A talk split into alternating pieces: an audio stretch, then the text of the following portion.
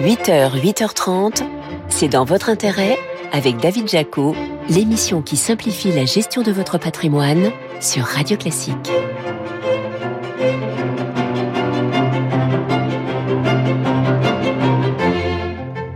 Bonjour, ravi de vous retrouver pour un nouveau numéro de C'est dans votre intérêt sur Radio Classique. Votre invité ce matin, c'est Mathias Bacchino, le directeur général France de Trade République, le courtier allemand qui propose d'investir dans des obligations d'État avec seulement un euro. Vous verrez.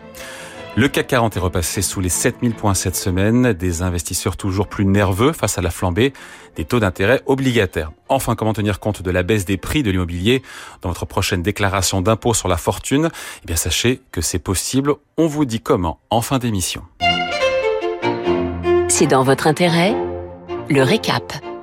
Retour sur les infos patrimoniales clés de cette semaine avec vous, Laurent Grassin. Bonjour Laurent. Bonjour David. Allez, on commence avec une réforme qui décidément ne passe pas. 64 ans, n'insistez pas, c'est toujours non. Un mois après l'entrée en vigueur de la réforme des retraites, le verdict des Français reste sans appel selon la troisième édition d'une enquête Odoxa récemment parue et portant d'avis sur 4000 personnes. Seuls 30% des non-retraités y sont favorables et ils sont 7 sur 10 à affirmer qu'ils ont désormais une vision moins claire de leur future retraite. La faute à, pêle-mêle, un système complexe, 67% à le penser, qui désavantage les femmes, 63%, et qui ne préserve pas le montant de la pension des retraités actuels et futurs, 52% à le penser, N'en jetez plus, David, la coupe est pleine. Opposé, mais un peu résigné, alors que finalement l'entrée en vigueur de la réforme n'a pas vraiment fait de vague. Hein. Eh ben, c'est l'autre enseignement de cette enquête. Les Français pensent qu'ils prendront désormais leur retraite à 63 ans, âge médian, soit un an de plus qu'en 2022. Surtout, 34% des personnes interrogées envisagent désormais de partir après 65 ans, mais ne sont que 18% à le souhaiter.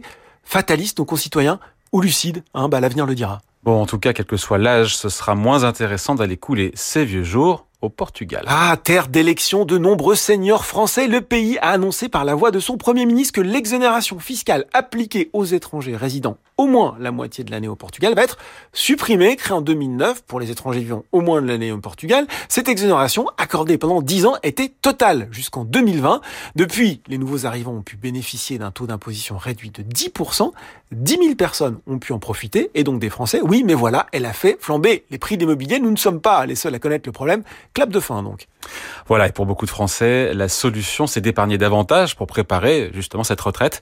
Et le mieux, on le dit souvent, c'est d'épargner le plus tôt possible, mais pas trop non plus. Hein. C'est la morale un petit peu schizophrène de l'histoire. Fini le PER mineur que pouvaient offrir les parents très prévoyants, pouvaient ouvrir à leurs héritiers, leurs héritières.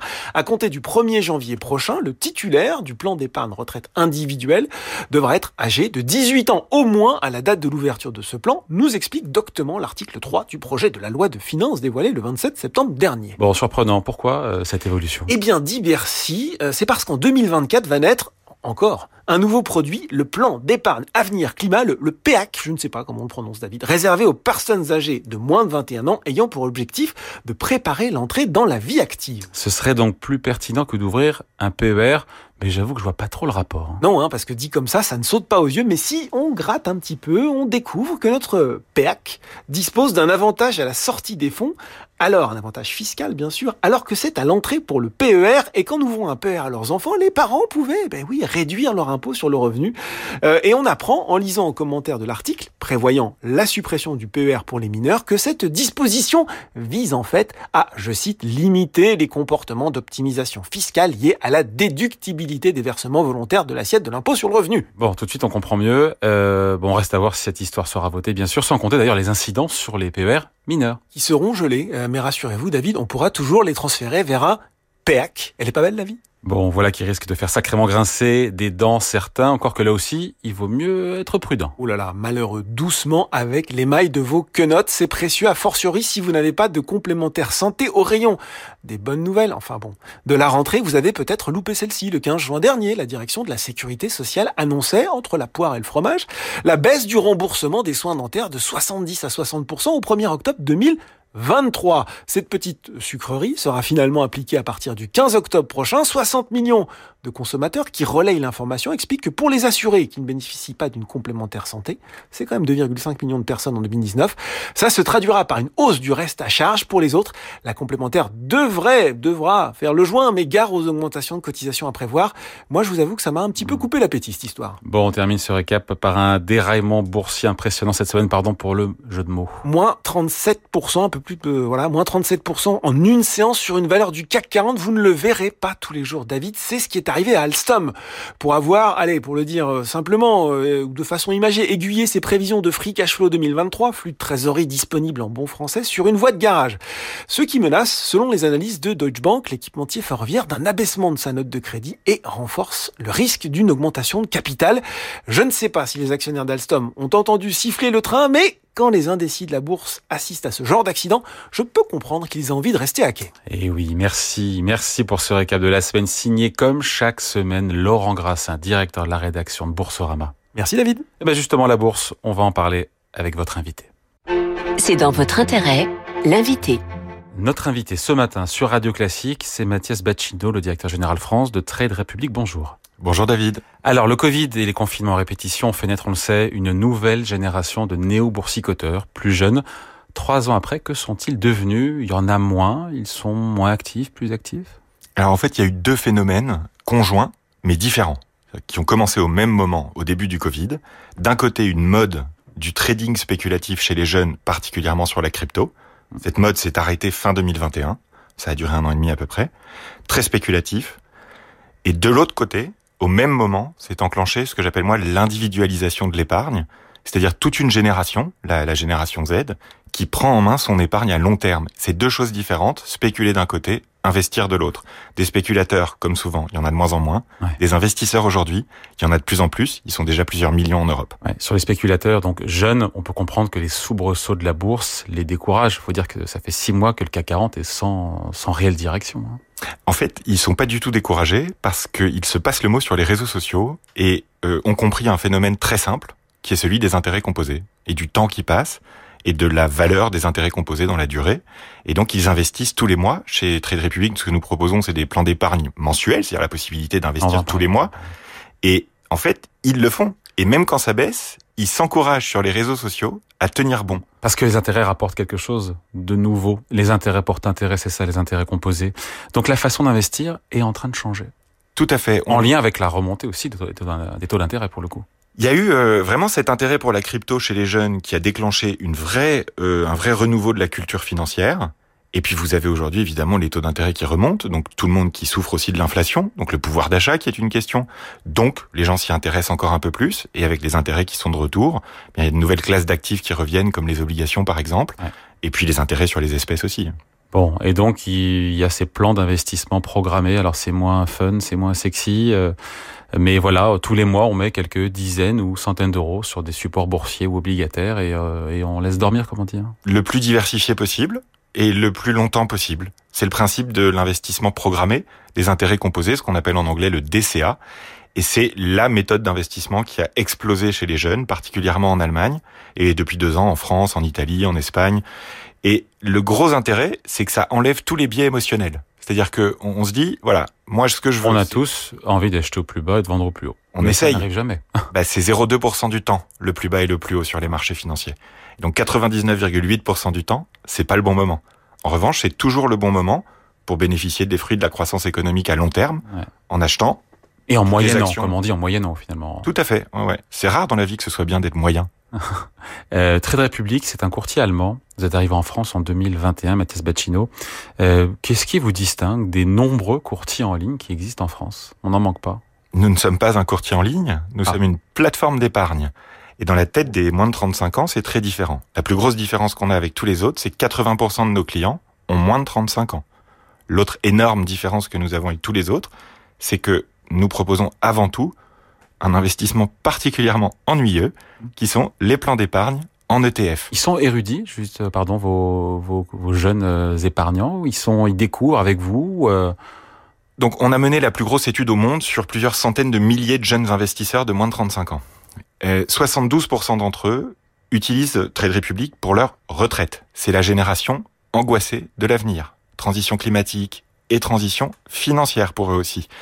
Ensuite, vous avez euh, euh, euh, une culture financière réelle qui, au milieu de quelques arnaqueurs, évidemment, sur les réseaux sociaux, s'est développée parce que vous avez des conseillers en gestion de patrimoine, des banquiers, des gens formés avec des masters en finance qui deviennent créateurs de contenu sur les réseaux sociaux et qui diffusent une vraie culture financière.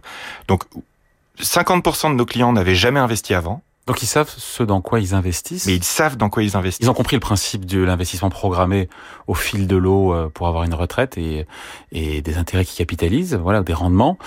Après, ils comprennent bien le, ce qu'on appelle le sous-jacent, euh, l'action, l'obligation, tout ça, c'est clair pour eux? En tout cas, c'est en train de le devenir. Et c'est très très net. Je veux dire, le, le, niveau de culture financière est en train de progresser très fortement. Et uniquement Même si on, on entend, on, on, entend souvent le contraire hein. dans les médias que le niveau économique, financier des Français est faible. Il est faible. Et heureusement, les jeunes progressent. Et ça, c'est vraiment une note d'espoir que je veux donner. C'est un phénomène qui est pas bien perçu encore, mais qui est très puissant. Les créateurs de contenu, avec un vrai bagage et avec une certification, qui sur les réseaux sociaux font de l'éducation financière à la place de l'État. Bon, les actions, on le sait, c'est volatile quand même. Euh, pour ceux qui veulent plus de sécurité, vous proposez euh, un livret rémunéré à 4% brut, limité à 50 000 euros. Mais en net, c'est moins que le livret A qui rapporte 3% net d'impôt. Alors c'est quoi l'intérêt? Le gros intérêt, c'est que quand on fait des versements programmés, c'est-à-dire ce que nous on propose, c'est-à-dire des plans d'épargne, eh bien vous avez du cash qui dort sur le compte entre les versements mensuels des espèces. Et le problème, c'est qu'actuellement, les espèces sur les comptes, elles ne dorment pas. Elles meurent petit à petit face à l'inflation. Et donc, d'avoir un rendement sur l'espèce entre les versements programmés, ça permet d'améliorer tout simplement le rendement global. Par ailleurs, nous sommes une start-up, nous, nous existons depuis 2019, nous n'avions pas prévu que les taux d'intérêt de la Banque Centrale Européenne viennent à euh, euh, remonter aussi fortement que cela, et donc nous les transférons à nos clients. Il ne s'agit pas d'un livret, mais bien des espèces sur le compte titre qui sont rémunérées. L'autre manière de profiter de la hausse des taux, alors que tout le monde l'a subi sur la partie crédit immobilier, c'est évidemment les obligations. Voilà, et donc investir des obligations de l'État français, américain ou autre, sans avoir des centaines de milliers d'euros à son compte, c'est possible.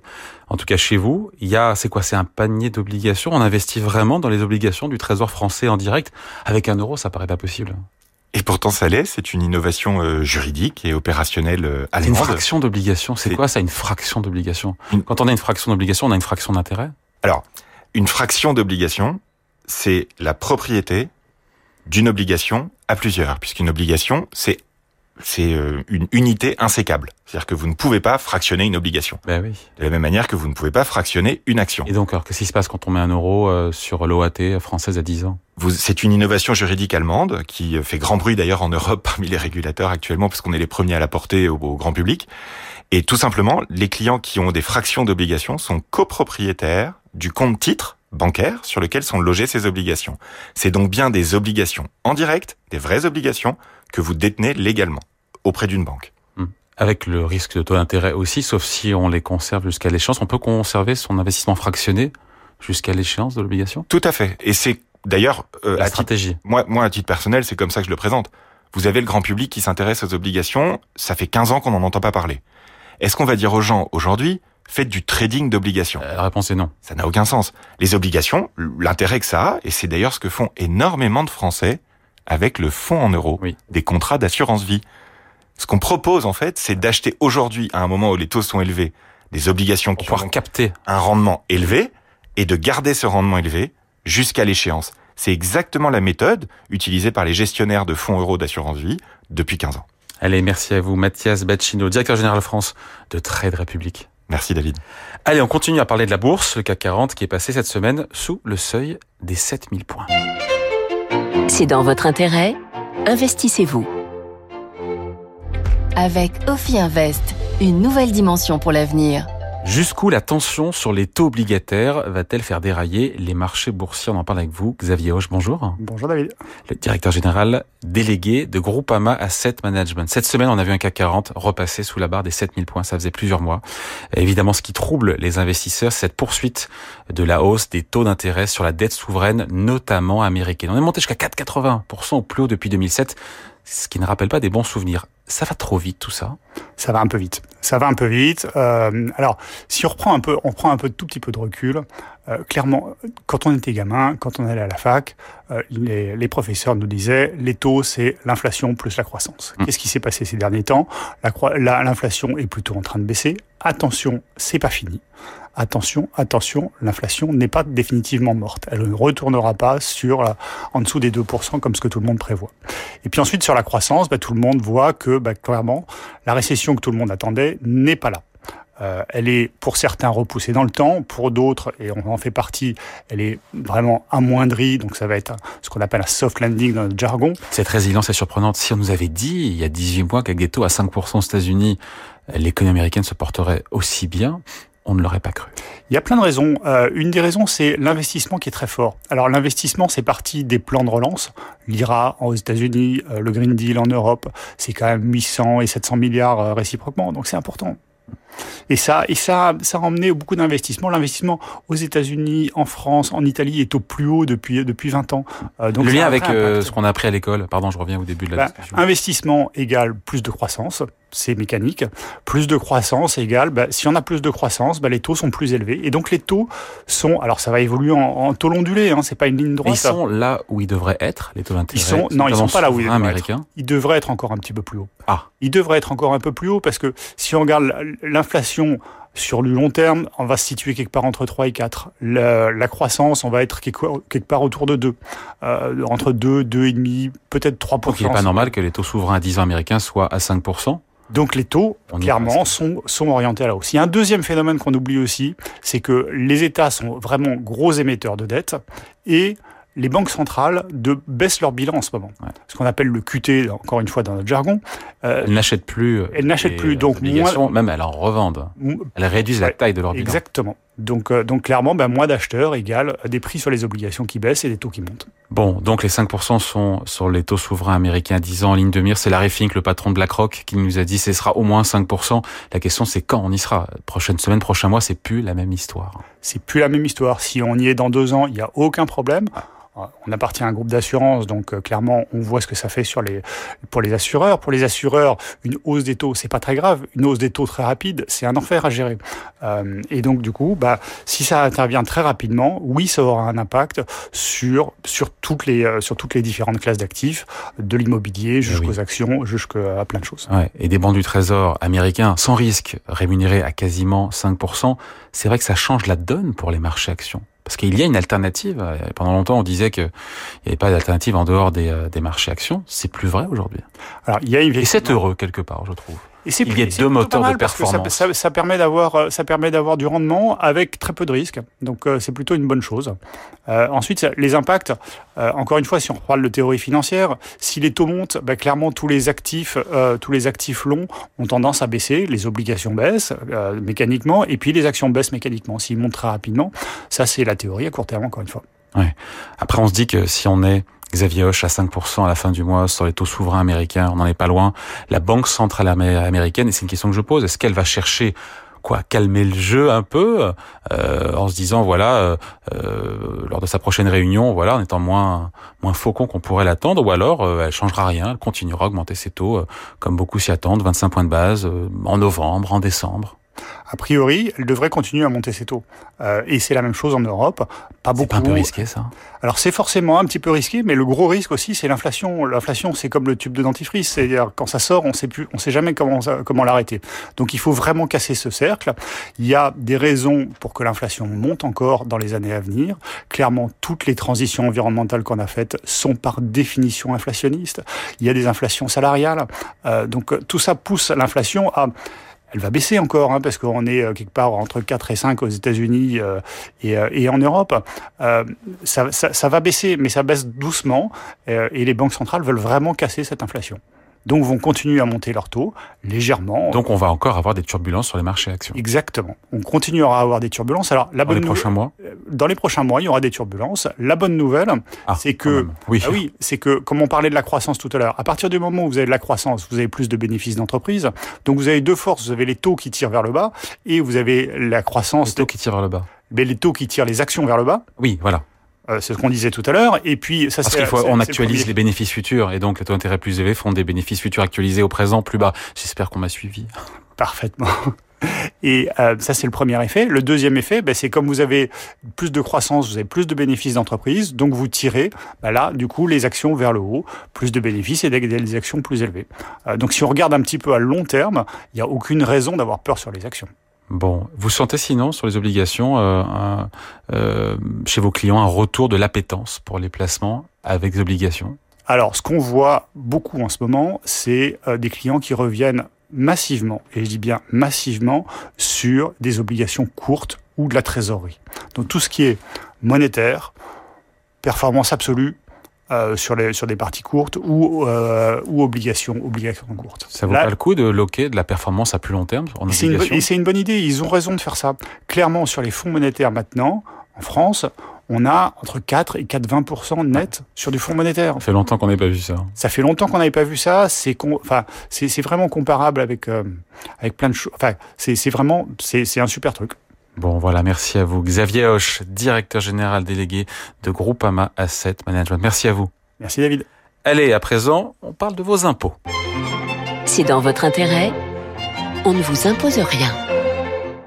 Tous les experts sont unanimes sur la baisse des prix de l'immobilier en France cette année, même si l'ampleur de la baisse fait débat. Et bien ce recul, c'est paradoxalement une bonne nouvelle pour les propriétaires. Maître Jérôme Barré, bonjour. Bonjour David. Avocat associé au sein du cabinet Yards. Donc les prix de l'immobilier, je le disais, baissent quasiment partout en France, même si certains trouveront que cette baisse, elle est timide pour le moment. hein.